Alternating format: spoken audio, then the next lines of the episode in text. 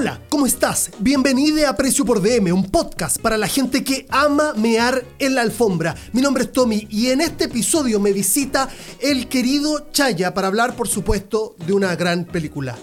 Hola Chaya. ¿Cómo estás, Tommy? El Dude. Aquí encantado de ser parte una vez más de Precio por DM, sección autocine y eh, con un peliculón clásico de muchos y de muchas, sobre todo de la cultura de los 90. Ahí. Es, exactamente. Ahí, toda concentrada.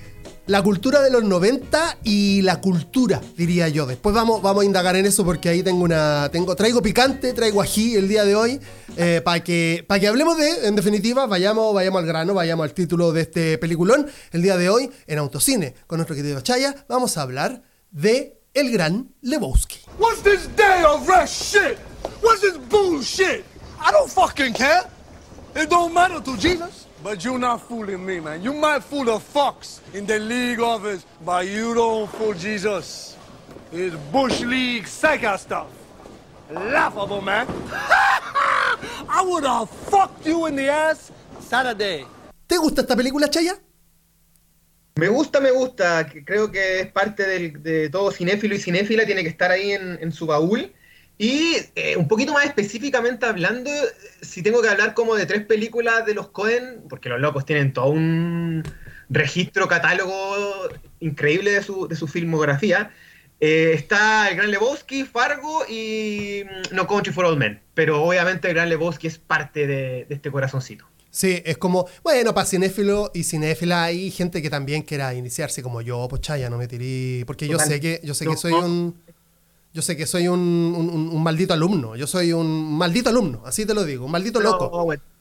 está todo bien aquí, está todo bien. Se está aprendiendo, parte de esta, esta buena comunidad de autocine.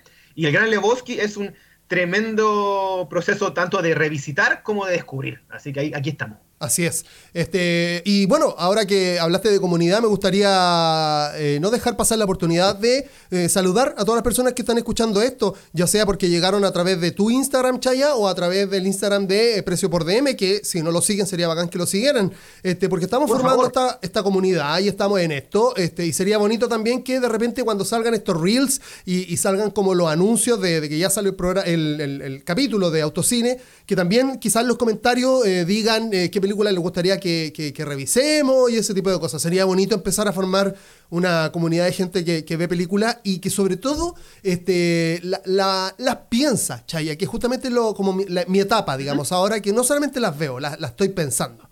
¿Qué te parece si este, le, hacemos a las personas este, eh, una pequeña, mm, un pequeño resumen sobre la película? Sinopsis, sinopsis. Sinopsis. La sinopsis es básicamente una persona, este, ya en sus 30, 40, este, que el dude, en este caso, que le dicen el dude, ya esto es muy particular, en donde él empieza a tener una serie de problemas porque lo confunden con otra persona con el mismo apellido, que en este caso es Lebowski. Este, y, este, y este otro Lebowski parece que andaba metido como en, cierta artimaña. Eh, y básicamente es una película que este, relata la historia de este dude en torno también a su amistad, a su, a su propio, este, como bien digo, entorno. Y, por ahí algo así como el enredo de la polola o la novia de este, de, este su doble, de esta otra persona llamada de Lebowski, este, que, que está como raptada y nadie sabe si está raptada por ella misma o, no. Eh, eh, y, este Lebowski tiene que ir como a ser como de intermediario em, para, salvar a esta mina. Estoy hablando del Dude.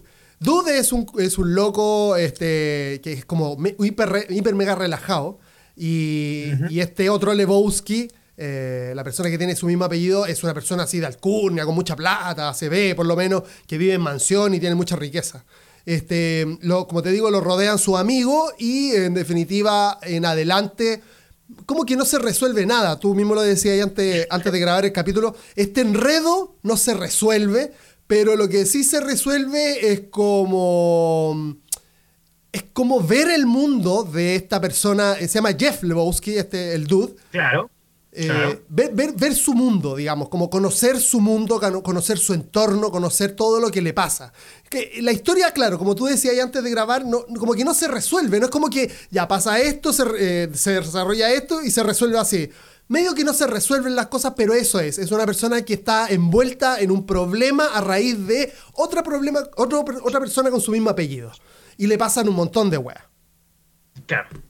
Eh, Sí, es que al final, al final el, el- el gran espíritu de las películas de los Lebowski, como que su sello es eh, eh, este, esta bola de nieve que parte de algo tan mínimo que, que ahora puede ser que temean, temean la alfombra, como tú mismo estás abriendo el programa, eh, y que va generando una bola de nieve de chascarros, de personajes, de momentos freak, what the fuck, y, y que va ahí desenvolviéndose hasta llegar a, más o menos no sabemos dónde, pero lo interesante es el camino, este gran recorrido que plantea el dude eh, Lebowski, que la tesis, podríamos decirlo así, es que tú, tú, yo, cualquier persona, de repente somos de verdad seres humanos muy random, seres humanos muy comunes, muy cotidianos, y que de un día para otro, sala, pla, pla, pla, pla, pla, podéis llegar a ser el gran Lebowski y pasar al otro level del cuento. Claro.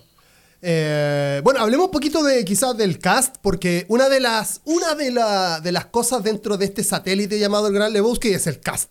Este, tiene, tiene esta triada como de oro, diríamos, y que, y, que, y que son actuaciones tremendas, pero tremendas en el sentido de que llegan, me parece, a cumplir lo que se necesita para que esta historia sea genial. Estoy hablando en este caso del dude. En este- imagínense las personas que no han visto la película o recordemos las que, las que la vieron. eh, este dude, Jeff Lebowski, eh, un loco en sus 40, más o menos el pelo largo, eh, co- como súper desprolijo al vestirse, como que no le importa mucho. Es como que el loco nunca se viste del todo, como que el loco se levanta nomás y se pone ropa y eso es pantufla, short, un, un- un- un chaleco, un suéter, una polera así como la misma en casi toda la película. Ocupa como dos, tres poleras nada más. Eh, el pelo Claro. largo, un pelo largo en una persona de 40. Eh, pelo largo, así hasta, hasta los hombros, barba. eh, no, no sé si muy limpio por lo general, aunque se da sus duchas dentro no. de la película. Parece que, Parece que no, pero se da su sus duchas, ojo con eso. Eh, él es el dude, ¿verdad, Chaya? Claro.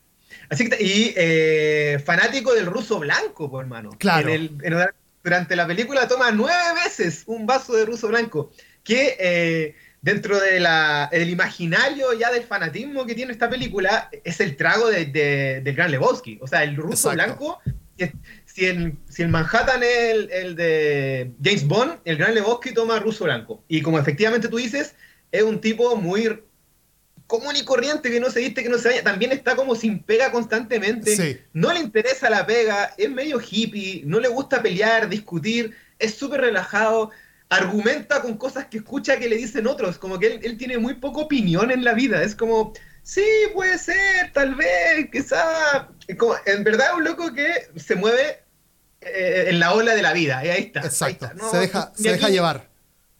Se súper deja llevar. Eh, después está, él es el protagonista, después está su amigo Walter, que estaba hablando de John Goodman, que es, eh, para las personas que no le suena el nombre, estoy hablando de Pedro Pi- Picapiedra, Eh, ahí lo van a ubicar de, de cabeza, pero digo, y, esta persona eh, es, un, es un veterano de Vietnam, este... Claro. judío, según él, eh, que siempre está, como, siempre está como alerta de todo y tiene opinión para todo y como que además tiene una personalidad eh, trastornada porque se vuelve violento con muy poco este, y es como el mejor amigo de- del dude en este caso y que ellos dos, junto a una tercera persona que ya vamos a nombrar, tienen un equipo de bolos. Claro.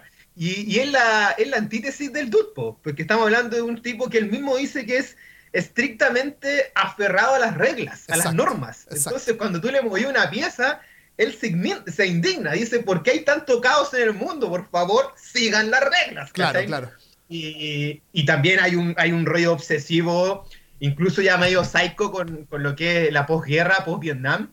Pero uno puede ver, reitero, esta dicotomía que tiene con el dude, con la misma, el mismo aspecto que tiene el personaje de Walter de John Goodman, que está peinadito al roce, chaquetita, eh, muy ropa de como de- para ir a cazar, como para ir a pescar, para ir a Mucho cazar, bolsillo, mucho bolsillo. Mucho bolsillo, camisa de piqué, todo bien abrochado, muy, muy bien afeitadito. Es completamente lo opuesto. O sea, si uno es súper hippie, este es súper milico. Y lo interesante es que son muy amigos y al parecer la amistad bien dentro del caos que plantea uno y la, absoluta estructura y, mecanismos que plantea el caso de Woodman con Walter.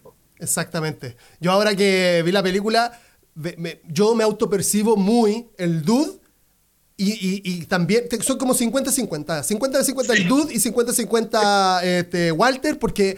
Eh, en mi estructura como ser humano yo soy muy Walter. Es como las cosas se hacen dentro de esta caja y tú no te puedes salir de ella.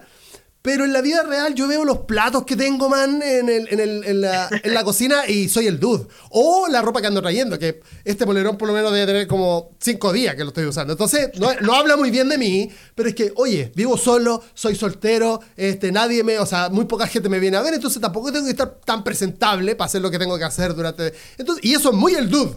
Muy el dude. aparte, aparte, me gusta la marihuana y el alcohol. Entonces, como que o sea, soy casi, te digo yo, el dude, pero, pero con esta visión interna. Perdón, antes que los, vayamos de tema, terminemos la triada porque después hay más este, actores y, actrices brutales. No. ¿Cachai? un elenco alucinante. Pero hablemos, hablemos, hablemos, de, hablemos en detalle un poquito de Donnie, que es el, es el personaje de Steve Buscemi, que, que es una locura, digamos. Shut the fuck, Donnie. es una locura porque es un personaje que está como siempre atrás de el Dude y de Walter y que, y que quiere participar, como que quiere interactuar y quiere sociabilizar, pero como que estos dos personajes lo tienen ahí como a mal traer, sobre todo Walter, que, que como tú decías siempre le hace callar, le hace bullying, que no tiene idea, eh, como que es, un personaje súper bulleado. Eh, pensemos que es la triada que se dan muchas amistades también, pues, tal relajado, tranqui, tranquipiola, está el estructurado Paco que manda, que, tiene la razón para todo, obviamente, y no se equivoca, él es así, y así es la... y está el, y está el mute, pues, está el, mutismo total, que de repente levanta la manito como por un consejo, pero y él tampoco se siente mal en su posición, él sabe que acompaña. Claro, claro. él no habla, él no habla, él está ahí, calladito. Él, feliz con estar, él feliz con estar. Ya con eso le, le basta el hora.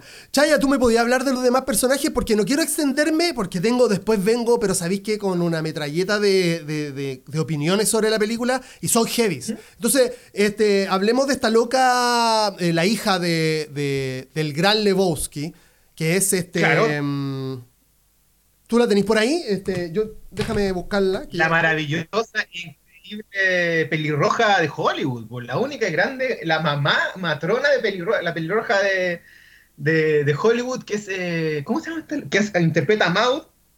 Ah, eh, Julia. Eh, sí. Este, pues, Julian Moore. Julian Moore, gracias. Nuestra Julian Moore. Claro. Maravillosa, increíble, alucinante. En lo personal, yo creo que aquí ella se ve más preciosa y lumínica que nunca, como en todo el cine aparte interpretando un personaje muy, muy particular, eh, bien, bien desde el arte, bien desde el concepto de que hay una pintora muy, muy especial, muy filántropa, pero muy feminista a la vez, como amante del sexo. Y, aquí se ve, reitero, Julia Moore, este, como bien tú decías, la hija de este gran Lebowski, este Jeffrey Lebowski millonario, que al parecer tiene oculta varias cosillas.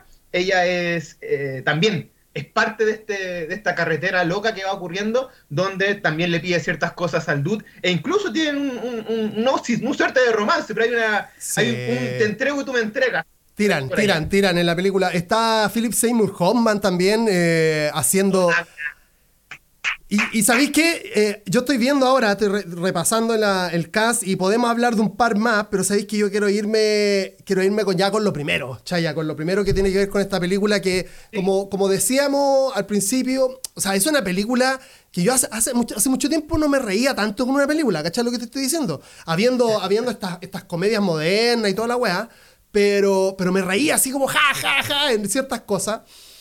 Y, claro, después como buscando material como para dar una opinión más, certera, eh, nuevamente pasa lo mismo que en la película anterior. Eh, si em, Eterno Resplandor eh, es una para, para, el, para el macro, ¿verdad? De las personas, de lo, de lo simple, lo simplista, es decir que es una, es un, es una película sobre amor, lo que se encuentra con esta película es como la comedia, la sátira. Y yo creo que hay algo mucho más potente que la sátira, por más que te hace mucho reír. Que tiene que ver con lo siguiente, Chaya, que es una cosa que estoy aprendiendo para hablar de, de- de las obras de arte, o en este caso de las películas. Esta película se estrenó en 98, ¿ya? 1998, y está en su línea de tiempo, está construida entre el 90 y el 91. Porque en la primera escena de la película, Claro. o la primera, las primeras escenas, está Dude eh, yendo a comprar, cacha, pues, así de vago o así de, de- de simplista, yendo a comprar una leche al supermercado y pagando con un cheque 69 dólares o 0,60 es una estupidez, ¿cachai? Pero en el cheque, en el cheque se ve que, ojo, esto es de datazo también, este, muy de Wikipedia y cosas de internet, que el cheque lo firma para el 11 de septiembre de el- del 90, del 91, perdón, Claro, ¿ya? claro. Y, y no por nada, y aquí viene una sutil, aquí vienen las sutilezas, que a mí esto es lo que me excita en definitiva, ¿cachai? De, del- de la- de lo que yo veo del cine, en este caso, de las películas, este, de lo visual. Es que, de fondo, por nada, porque no tiene, si tú, si tú decís para la historia, no aporta en nada para la historia, para el relato, está, está hablando el papá de Butch, George, eh, que aquí lo anoté, Bush lo tengo- padre. claro, George, George Bush Bush padre. padre, que es este, por aquí lo tenía, bueno, W no sé cuánto Butch, ese weón. Y, y tú me dirás, ¿para qué, ¿para qué sirve eso? Que justamente para situar la película en un, en un, en un bloque de historia, en, un, en, un, en, un, en una línea de tiempo. O sea, esta historia ocurre entre el 90 y el 91, en este caso el 91. Este, y, y todo lo que vemos después en la película, ya con, con- con estos actores, es en definitiva, eh, para mí, una galería de arquetipos. Más allá de la broma, más allá de las risas, este, la, la película está construida en base no a locaciones, no a la historia misma, porque como habíamos dicho, da lo mismo la historia, ¿cachai? O sea, se pierde la historia, de repente ganan, pierden, le pasan cosas a este weón, porque eso es lo que quiere, lo que quiere narrar, que le pasen cosas a esta persona. Pero más allá de eso, Chaya, yo creo que es una de las primeras películas, ¿cachai lo que te estoy diciendo? Porque yo tampoco tengo mucha, mucho, baja, mu- mucha, mucho bagaje, mucho, mucha experiencia, pero es una de las primeras películas en donde veo que no hay personas de color siendo estigmatizadas por su color. O sea, no hay un rapero delincuente drogadicto, no hay una negra que es eh, parte de la mafia o de, o, de, o de las prostitutas, no hay narcotraficantes de color, no hay eh, hueones que extorsionan, ladrones, no hay gente de la calle. La única, si no me equivoco, la única persona de color, el único negro en la película es un Paco. Es un policía. Y hay un, hay un taxista también, hay un taxista también. Parece, Que le dice que, sí. que se, altera, que se altera porque le cambian la música. Claro, porque le- no tiene le molesta razón. le molesta la música. Y que, y que sobre todo... No, y aparte él escucha una música muy de blanco. Los Eagles, los Eagles, claro, claro, claro. Y, y a este one del dude no le gusta y lo echa, es como sale de mi auto, así que va a estar hablando. Entonces, si te dais cuenta, Chaya, en el macro de la película, yo creo, desde mi punto de vista, que es que si el cine pudiera abrirse de piernas y cagar, sería esta película en torno a, a la sociedad blanca, al white trash. El blanco está representado en todos sus sectores. El dude siendo un vago, siendo weón, un weón que no aporta nada a la sociedad, pero en nada, y no le importa que tampoco. no le importa tampoco. No le importa. No le importa. Está Walter, que en definitiva es el, el- que es el icónico este veterano de Vietnam que está, weón, está chato de lo que está pasando. Está chato porque son los 90. El conservadurismo. El conservadurismo, El claro, conservadurismo. claro. Y cacha, perdón. De hecho, de hecho, él dice, Sí. él dice que eh, peor a los comunistas son los nihilistas, porque no creen en nada. Y esa weá lo altera, dice, pero, pero ¿cómo? Es que, hermano, los no nihilistas. No tienen valor en biología, no creen en nada. Es Pero mira, piensa. Me encanta. Estoy superpoten- Estoy superpotenciando lo que decís, porque eh, son- se habla mucho de que el Gran Lebowski es la, gran, es la película que mata a los 90 y comienza la era de Internet. Claro. porque plantea muchos nuevos estereotipos, como planteamientos muy nuevos de personajes, de cosas, y entre estos están los nihilistas, que son un chiste, de Claro. verdad, este grupete de esta banda post-punk, eh, electrónica, tecno, eh, y también hacen películas porno, son nihilistas y es absurdo su discurso, es una weá muy, muy graciosa. Sí. Y eso, man, continúa. Eh, así tiene, que que sigue, ver, sigue. tiene que ver también con. Porque este es un recurso humorístico también. po. El hecho de la. Ya lo dijo Conan O'Brien y un montón de hueones que son guionistas de, de cosas tan heavy como lo- los Simpsons, de la especificidad. O sea, si tú, tú podías decir, ah, el micrófono y la weá, pero si decís el micrófono negro con aplicaciones, ¿cachai? Como que si eres más específico es más gracioso. Y sí, güey, yo, o sea, es que ¿cómo se te ocurre poner nihilistas? Es como, weón, así no. Pero ojo, pero ojo, porque tiene que ver, y Chaya, es muy genial esta weá porque tiene que ver con la época. En esa época, como todo, todos los pensamientos eran grupales, eran macros, eran como dogmas gigantes. ¿A qué me refiero? Ya, la política. La izquierda, la derecha y por ahí los progresistas de centro. No había más que eso, ¿cachai? En el mundo. Claro, es, la, es la derrota del muro de Berlín, por el fin de la grande ideología. Exacto, exacto. Y, y asimismo, por ejemplo, tú podías encontrar eh, los hippies, gran conglomerado de personas, los, lo- lo- los eh, animalistas y todas estas personas que tienen que ver con el medio ambiente y la weá.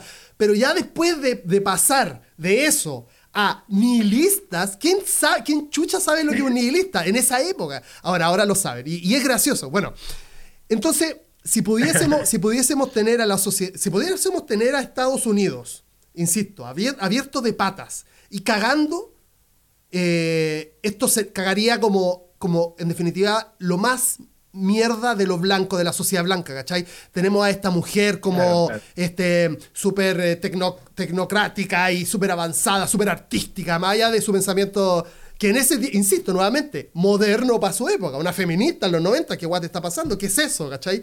Córrete para allá. Este, Que se quiere acostar. Se quiere acostar con el dude solamente para que para ser pa- mamá, pero no le interesa a él como pareja. Él Claro. dice, loco, solamente quiero tu espermio. Sí, Que relájate.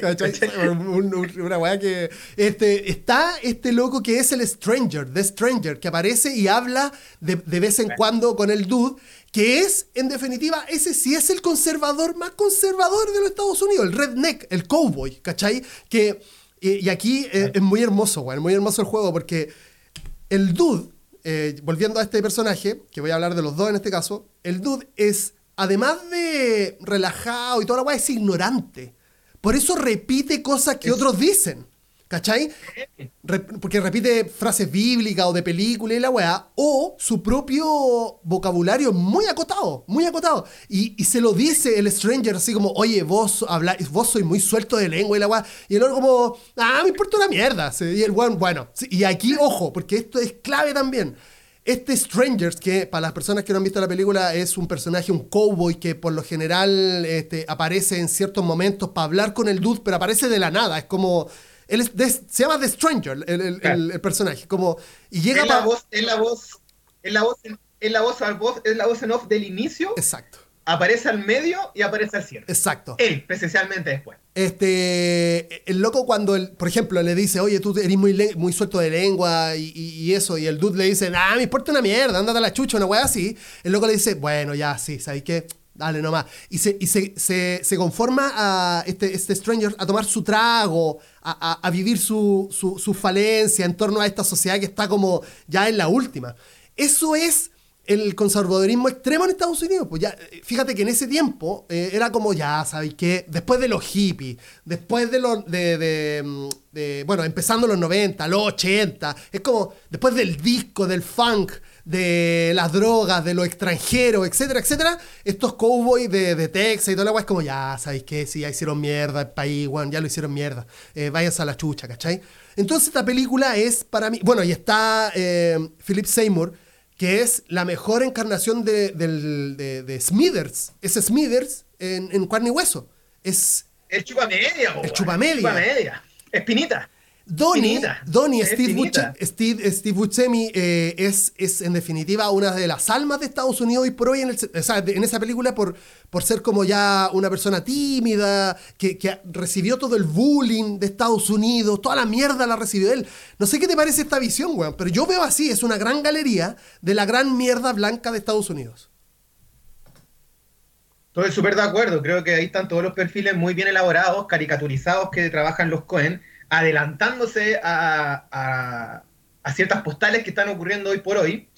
Eh, y también los Cohen hacen este maravilloso ejercicio de homenajear los géneros que les gustan.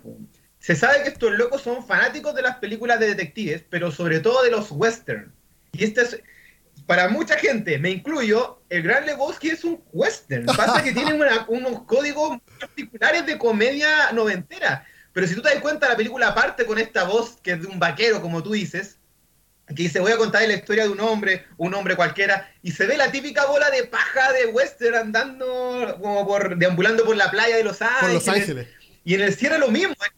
En el cierre le dice así como, nadie sabe cómo va a terminar el dude, pero sabemos que sus historias son buenas. Y, fue, y qué bueno que estuviste aquí presente y que nos acompañaste. El típico formato de western de los italianos, de los italianos western de los años 50, 60, los locos te lo trabajan aquí, lo ahondan que después en No Country for All Men se van al extremo con un drama intenso de época actual como western, pero efectivamente los tipos agarran este género, lo modifican, lo mutan a una comedia política, social, que representa un momento histórico de los 90 y que es un antes y un después. Efectivamente, como tú decís, hay un antes y un después de, de la visión de Estados Unidos y los locos lo grafican de manera maravillosa.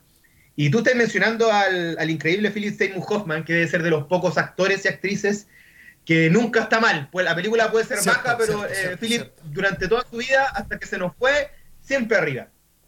Pero quiero mencionar a otro personaje, porque los Cohen siempre actúan, buscan a, los... Tienen sus su joyitas, pues eligen a sus jugadores que están en todas partes. Claro. Obviamente está Jeff Bridges, que después lo, lo vemos en True Gift más adelante, años después.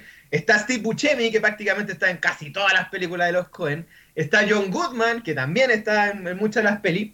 Pero por favor, démosle unos segunditos a la figura latina de Jesús Quintana, John Torturo. Esos segundos que aparece este latino que prácticamente le hace el amor a la bola, al, bolo y, y lleva un winner y lo va a derrotar y ustedes son nada, así como no se metan con Jesús, porque yo soy Jesús Quintana, ¿cachai?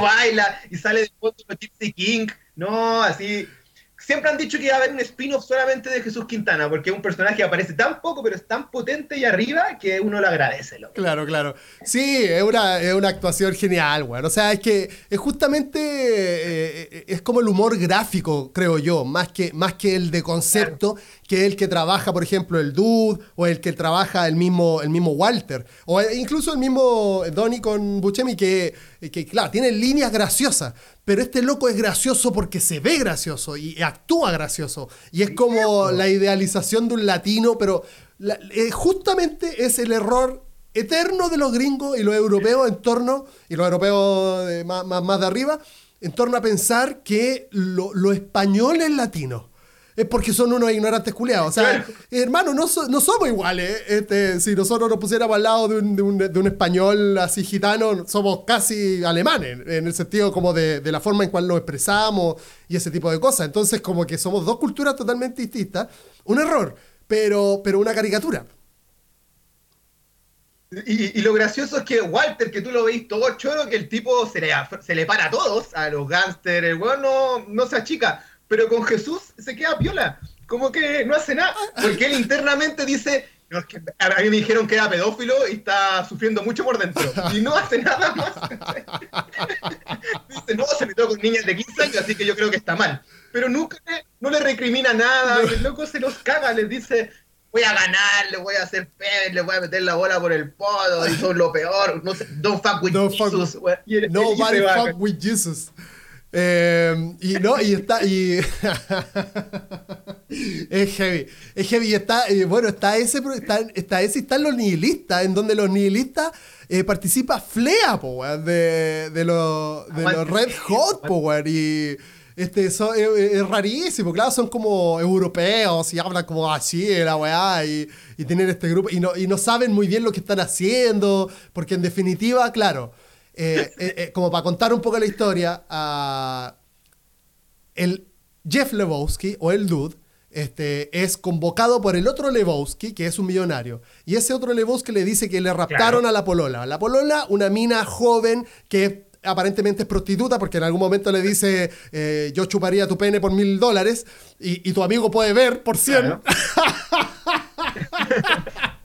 y tu amigo puede ver por 100, este, ahí ya no le importa nada. Después sale andando en un auto, incluso y todo. Este, pero, pero la loca nunca estuvo raptada. eh, y uno, weón, no, es un enredo que da lo mismo a la final, pero a lo que Eso voy. se entiende, pero tampoco te lo confirman. ¿cachai? Claro, claro. oye, otro dato, de lo- otro dato de los nihilistas que no se nos vaya, porfa.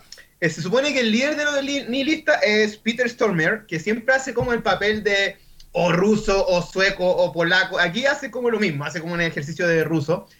Que la gente lo ama por su personaje matón que Sí. tiene en Fargo el Sí. año 96, dos años antes. Pero aparte de Flea, aparece en una pequeña escena en una cafetería Amy Mann, que es la chica que le falta el dedo Sí, del pie. Amy Mann en ese tiempo era una cantante independiente folk brígida en Estados Unidos, tanto eh, que Paul Thomas Anderson la elige para la banda sonora de Magnolia. Y, y tiene, es la que canta las dos canciones maravillosas de Magnolia, es Amy Mann. Y en la canción de cierre del Gran Lebowski la canta Amy Mann. Claro. Pero nadie sabía que estaba ahí, que aparece en una parte de una cafetería. Y también es parte de los nihilistas. Claro. O sea, como que los buenos igual se están riendo del establishment Claro. de los artistas de la época. Claro, ¿cachai? Está Flea, está Amy Mann y está esta idea de. No de Daft Punk, pero un, un proto Daft Punk de buenos que tocan electrónica y no se entiende lo que dicen. Claro. Oye, eh, sí, es heavy, bueno, es heavy como, como con sutileza. Bueno, hay una parte, hay una escena que, me- que- que yo después viendo, insisto, material. Ay, ah, perdón, a las personas que me están escuchando y que les gusta esta película, les recomiendo que, buscan, que busquen en YouTube, así como le, Gran Lebowski Re- Reunión, y aparecen estos tres locos, eh, Jeff, eh, John y Steve, en una cafetería con un- una persona de, de- de- de- un, un periodista de la de Today, que es como esta un- una, network y eso, en un programa. Y aparecen hablando de la película. este, y en- eh, una de las cosas que hablan ahí es que eh, una vez se le acercaron a Jeff Rich, un fan, y le dice, oye, ¿sabes que yo tengo una teoría ¿Ya? en torno a Donnie? Y le dice, ¿en serio cuál teoría? Le dice, yo creo que Donnie es un fantasma del pasado de Walter, un fantasma de Vietnam. Por eso nunca, jamás le dirigen, jamás le dirigen la, la- la mirada por la película, po. no lo miran hasta que se muere. Pero antes, antes, no, lo, no, no, no, hay, no hay un contacto visual, solamente, y hay el- la única parte donde más o menos interactúan con él es cuando eh, Jeff manda la chucha a los dos hueones, los manda a la chucha y, y Donnie le dice como, oye, pasa esto, y el, y- y, mm, el dude dice como, ya Donnie, sí, ya te escuché, me voy, y ahí es como, la, entonces, como que es como, es como un fantasma que lo atraviesa a los dos, en definitiva. Eh, gran- una teoría, digamos, Es pero... bueno, puede ser, puede ser que sea algo así como un Pepe Grillo, porque cuando muere, se supone, entre igual como que la, la amistad de Walter y, y el dude se, se corrompe un poco, pues se Sí, fractura. señor, sí, señor. Porque Justamente igual es gracioso porque en el, en, el discu- en el discurso de la muerte, al final Walter termina hablando de él, de, de él, de Vietnam, una vez más. ¿cachai? Y el dude le dice, ¿por qué siempre tenéis que... ¿Qué tiene que ver Vietnam con esto? Y, y- y me hace sentido que pueda haber este cuento. Además, el loco muere de un ataque al corazón, es súper triste, no, Heavy. no, no lo matan. No, como- heavy, heavy, heavy. Eh, ahora, sin embargo, con todo esto, con todo esto, está, está maravillosamente apalancado el personaje en la situación de unir a estos polos opuestos, que en definitiva igual, se quieren, porque cuando se muere Donnie, se abrazan y es como, weón, puta, ¿por qué tenéis que ser así? Ya, pero igual te quiero, y se demuestran su amor después, este, pero, pero, pero tú- como tú bien decís, fric- friccionado por todo lo que pasó, que no es para menos, porque Walter la caga sobre la caga, sobre la caga, sobre la caga, y la- como tiene mil capas de cagadas. Chaya, tengo. Ah, bueno, que yo, yo, eh, yo dije eso. Vean esa entrevista. O sea, no hay una entrevista, una conversación entre cuatro. Es como la que nosotros tenemos siempre acá en Precio por DM. Este, está buena, está buena porque recuerdan cosas y como que explican su punto de vista con la película y, la, y dan estos datitos chicos y todo eso. Eh, Se, se cagan de la risa que es lo mejor, porque se vuelve, es que uno se, se vuelve a, a recordar de la película y se ríe de ciertas cosas, ¿cachai? Pero bueno, Chaya, tengo una, tengo una heavy heavy, que esta es la más heavy de todas, creo yo, más allá de esa interpretación que yo tengo de la película en que, puta, es, es una sátira, sí, Es un, es, un, es un western, sí, también estoy con eso, sí, es muy posible, porque está este personaje principal con sus eh, vasallos y van de, punto A a punto B, del C a la y está todo este problema, que no termina de resolverse nunca. Pero, pero, pero, eh, ¿cómo te lo explico? Tengo esta idea de, em, de una de las cosas que, como te decía anteriormente, he tratado de aprender en esta, para hablar de las películas, y que tiene que ver con el contexto de la película. Y fíjate lo heavy. ¿Por qué? Porque esta película, como te había dicho anteriormente, salió, se estrenó en 98. Y el 97, todo el mundo, todo el mundo sufrió eh, una catástrofe como la que, la que estamos viviendo en este momento. Todo el mundo nos tocó una catástrofe, seguramente, seguramente tú también lo viste en la noticia y yo también, y, y algunas personas que nos están escuchando. Y estoy hablando de la crisis asiática. Y fíjate tú, pues, y fíjate tú que esta película sale en el 98, ¿cómo se debe, cómo se debe haber sentido la gente eh, en torno a lo que estaban viendo en pantalla? Porque era justamente lo que estaba pasando en Estados Unidos. Gente desempleada, sin motivación, aferrándose a viejos dogmas, este, tratando de llevar una vida normal. Estoy hablando de esto ya más cercano a lo que tiene que ver como el contexto de los bolos y esa como... Porque al final los bolos lo que queráis que no es como una interacción social, es como salir a, tomar o, al... ¿Cachai? Es, el juego, y es como el juego por esencia de los gringos eh, de la casa. ¿Cachai? porque el gringo no va a jugar béisbol, el gringo no juega eh, de, eh, fútbol americano, el gringo va a jugar bolos, es muy de ellos, es muy de su cultura el Claro, el, gringo más, más, más, más común, digamos, ¿cachai? Porque hay un montón que practica, pero em, es, como, es como casi un deporte, pero también puede ser un pasatiempo, ¿cachai? Que no necesita como mucha, es como ver a pasarlo bien, entonces queráis que no, los bolos te reúnen como en esta weá social, entonces... Pero fíjate, este es el dato más, porque lo bajé un poquito escrito, eh, un, poco más, más, duro. Eh, en julio del 97 eh, comenzó la, la, crisis financiera mundial que se originó en Asia, este, específicamente con la devaluación de la moneda tailandesa. esto aumentó, y ojo, porque acá es como le pega a Estados Unidos. En el 98, este es dato, dato, ¿ah? Dato duro. Eh, en el 98 aumentó en un 53% el déficit comercial. 53% para Estados Unidos, pues weón. No estoy hablando de estos 17 millones de Chile, de personas de Chile. Estamos hablando de cientos de millones de personas. Este, no sé cuántos serán los gringos, pero serán como 200 o 300 millones de personas, una weá así. No sé cuántos serán. Pero digo, el 53% del déficit comercial de Estados Unidos eh, alcanzó su nivel más alto de la historia eh, hasta ese año, ¿cachai? Este, a través de qué, o a raíz de qué, a raíz de la reducción de la exportación. Em, ¿Qué quiere decir eso? Estaba toda la gente sin pega, po, toda la gente sin trabajo, que es la figura del dude, po, ¿cachai? Este, obviamente esta película está seguramente escrita muchos años antes, pero se, se viene viendo. Se viene viendo en Estados Unidos un déficit, déficit, déficit, déficit, déficit, porque todo es reacción con todo. Entonces, este, justo sale un año después de, cumplida la crisis. Imagínate lo que debe haber sido el contexto para Estados Unidos de ver al dude. Deben, haber sido un montón de hueones reflejándose en él. Pues como si le está pasando a, alguien como yo. O a, alguien como a Walter. O a alguien como a Donnie. Ya después creo que empiezan como esta galería también de, personajes secundarios este, más más eh, caricaturesco y más, eh, son todos caricaturescos, pero más, más de arquetipos que, apoyan toda esta idea.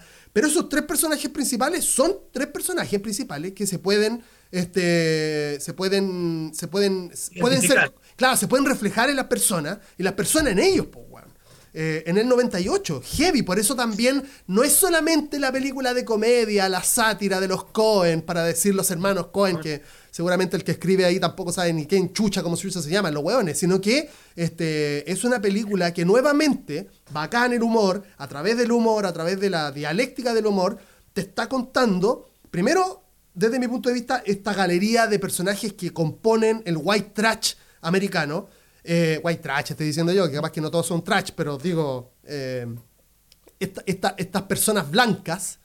Y eh, por otro, te está explicando la realidad de una época esa, ¿cachai? La realidad. Y que imagínate cómo debe ser de potente que esto viene del 90, del 90, del año 90, del 91, porque, insisto, no por nada estos directores ponen el discurso al principio de la película de, de Bush, este, que viene, que el loco habla como de la primera guerra de Irak, eh, en, esa, en esa primera conversación. en esa primera ¿Cachai? Entonces, este, es mucho más profunda la película. Sí, y, hay una genialidad ahí detrás, como tú bien dices, que podemos hacer el espejo con lo que pasó. Vamos a, vamos a terrenos súper cercanos.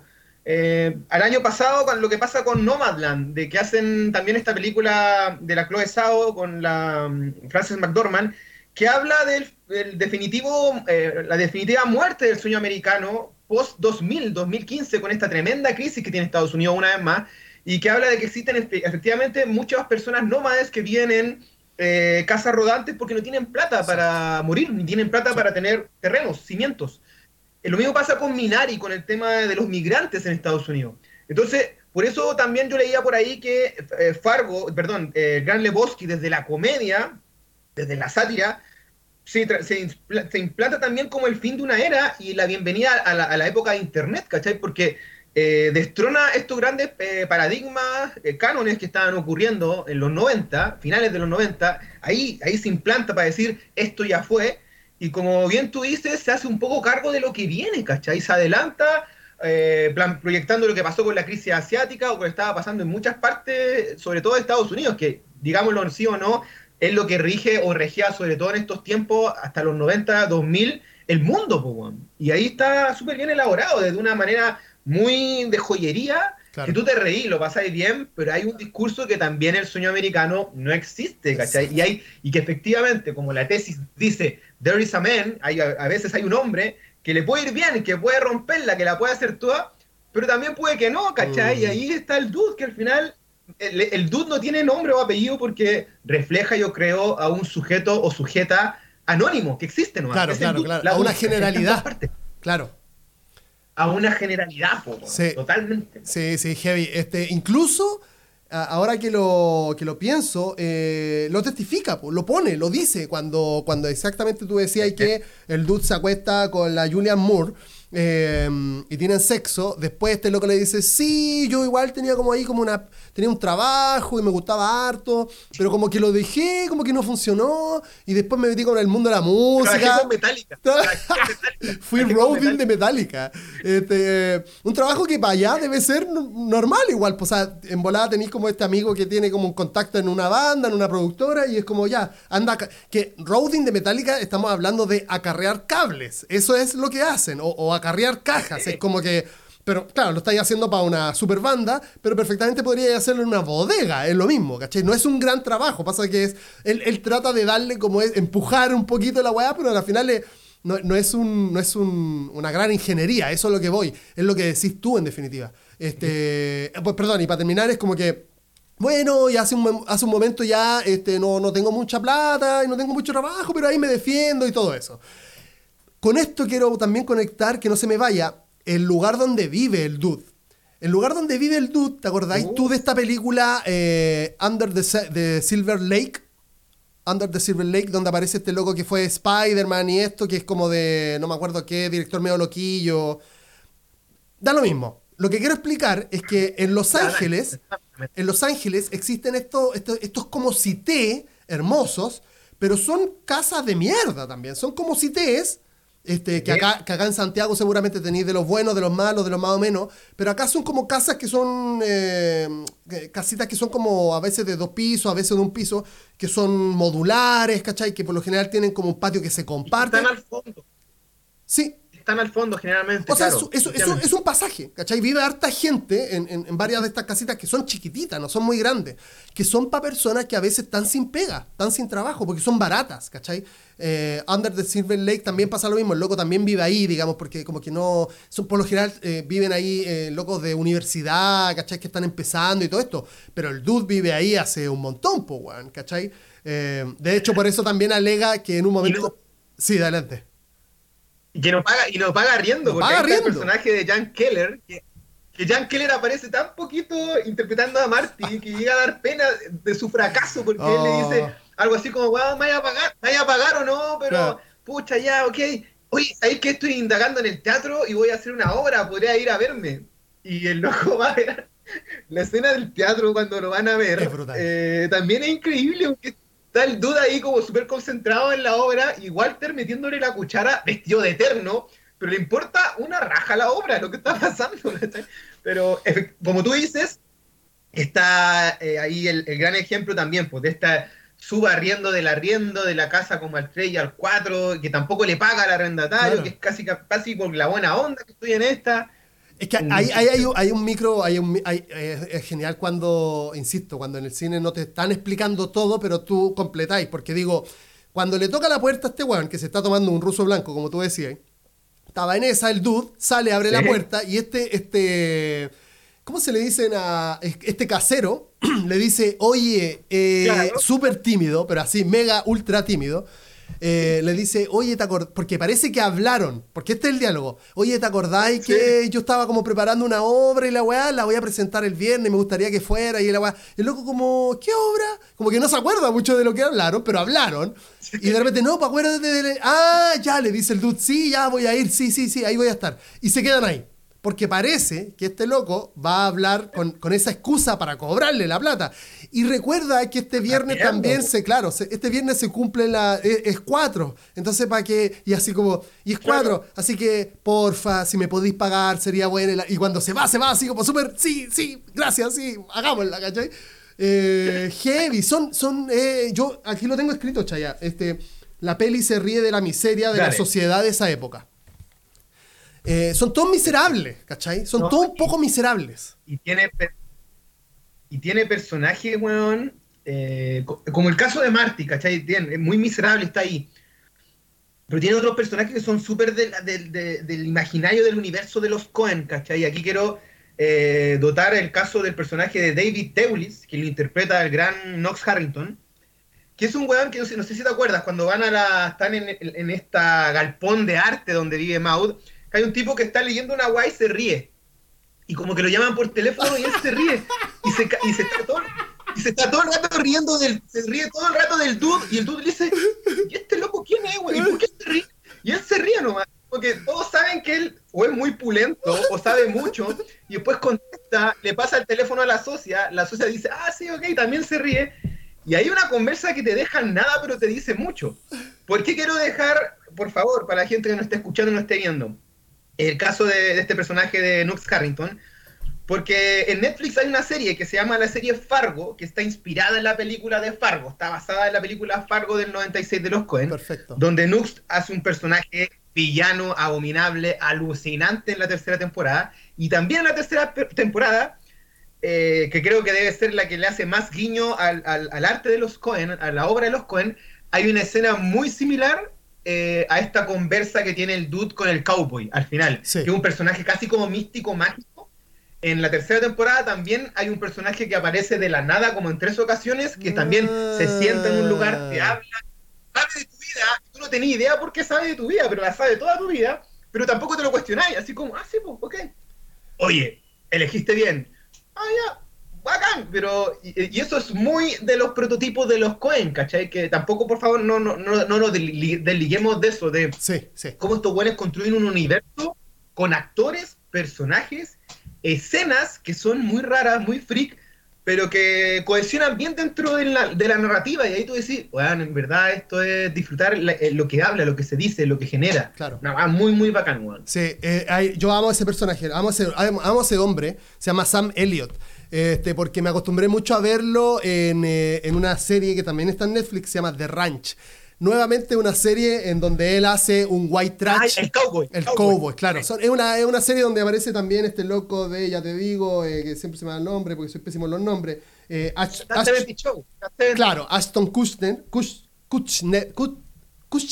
Kutcher. Este, y son, son granjeros eh, de Estados Unidos de derecha, así. O sea, son, son pro Bush, pro y, ese tipo de guay. Y él es, en definitiva, un papá eh, muy, muy rabioso, muy, muy, muy venido a. que le ha costado mucho todo en su vida, entonces por eso es muy.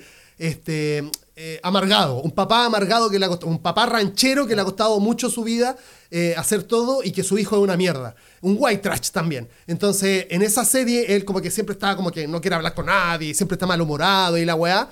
Que es un poquito lo que se ve en el Gran Lebowski con respecto a su personaje. Es como, un, es como el weón que siempre está como, ya, sí, ya está todo una, hecho una mierda. Sí, está, no, y, y siempre, siempre es el vaquero, siempre es el Sí, sheriff. sí. De hecho, también sale en Star is Born, la película de Lady Gaga con Bradley Cooper, Sí. que también tiene un, un papel muy similar, así como una suerte de, de padrino de Cooper, pero también muy cowboy de la guitarra. el- Es un actor que se configuró en ese perfil del, del vaquero, del cowboy. Un poquito Y- como y Buscemi. distintas modalidades. Un poquito como Buscemi. Sí, Buscemi, Buscemi, lamentablemente. El, el eterno perdedor. el eterno Puta, perdedor, pero, el pero, eterno perdedor. pero querible, yo lo quiero. O sea, ¿cómo, cómo no quiere? Yo me voy a hacer una polera con, Buch- con la cara de Buchemi, yo te la voy a regalar.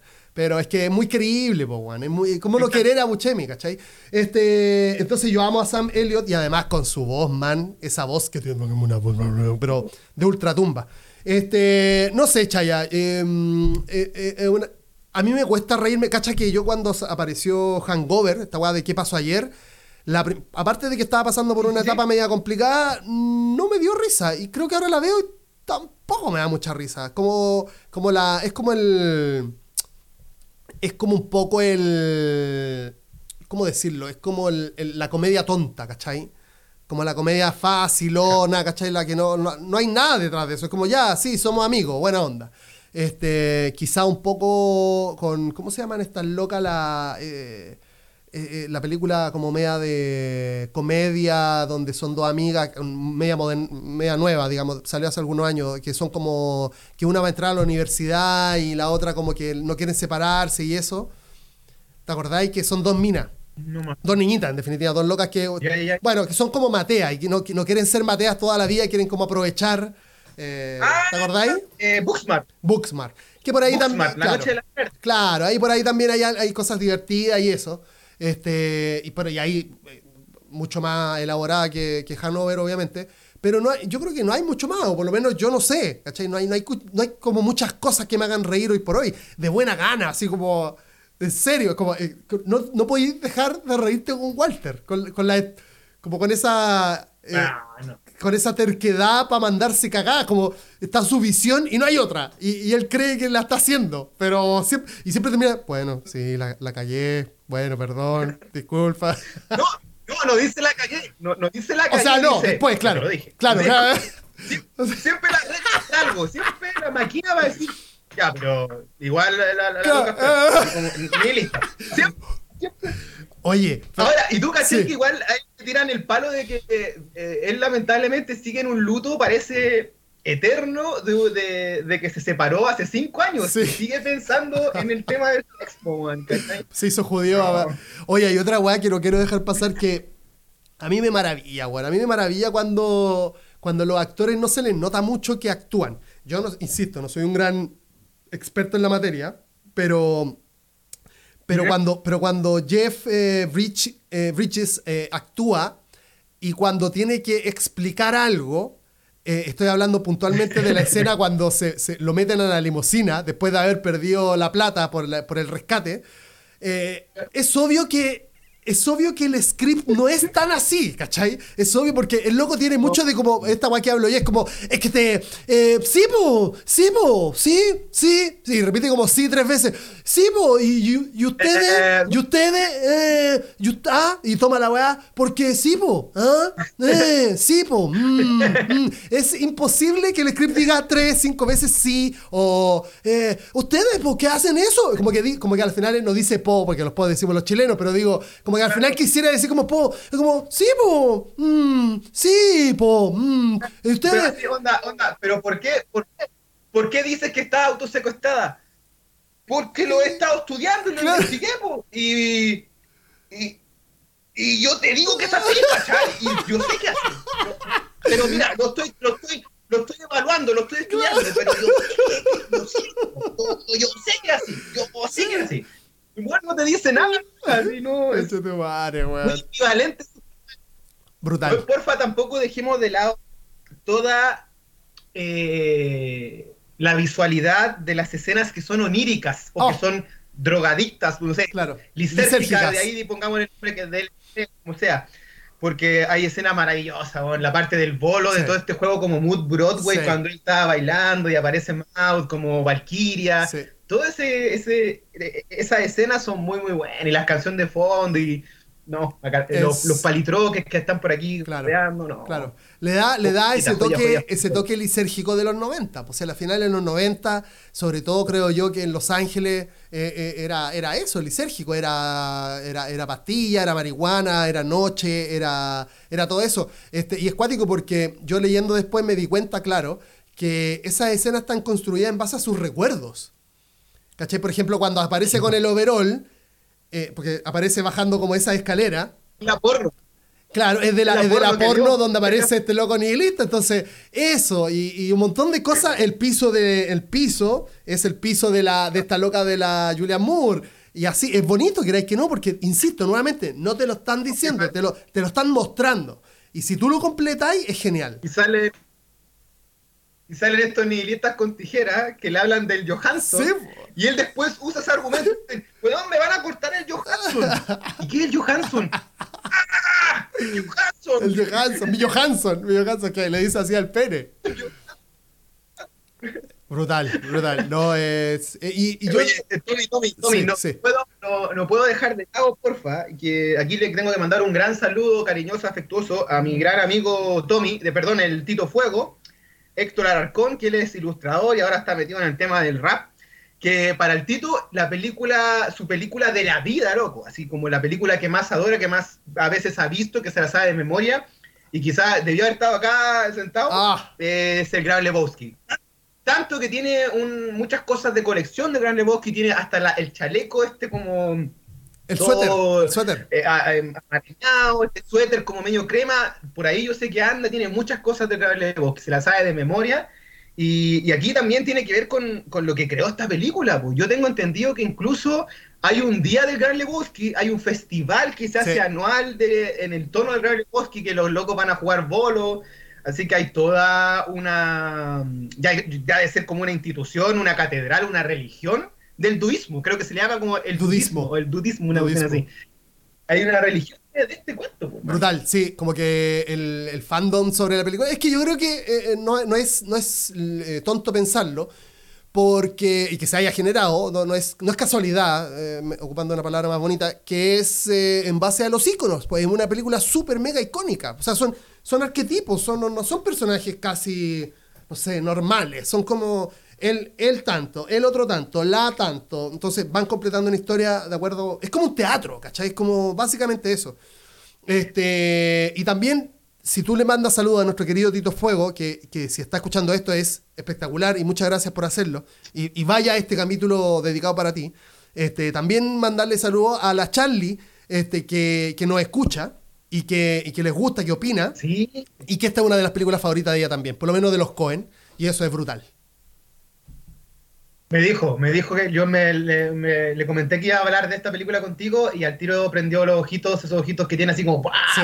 más, más grandes y luminosos como ya los tiene, dijo, ¡ay, bacán! A mí el Gran Lebowski es de mis, mis películas de, de corazón, así Claro. que están aquí y las veo una y otra vez, así que cariños para la Chaliti. Todo tiene su final.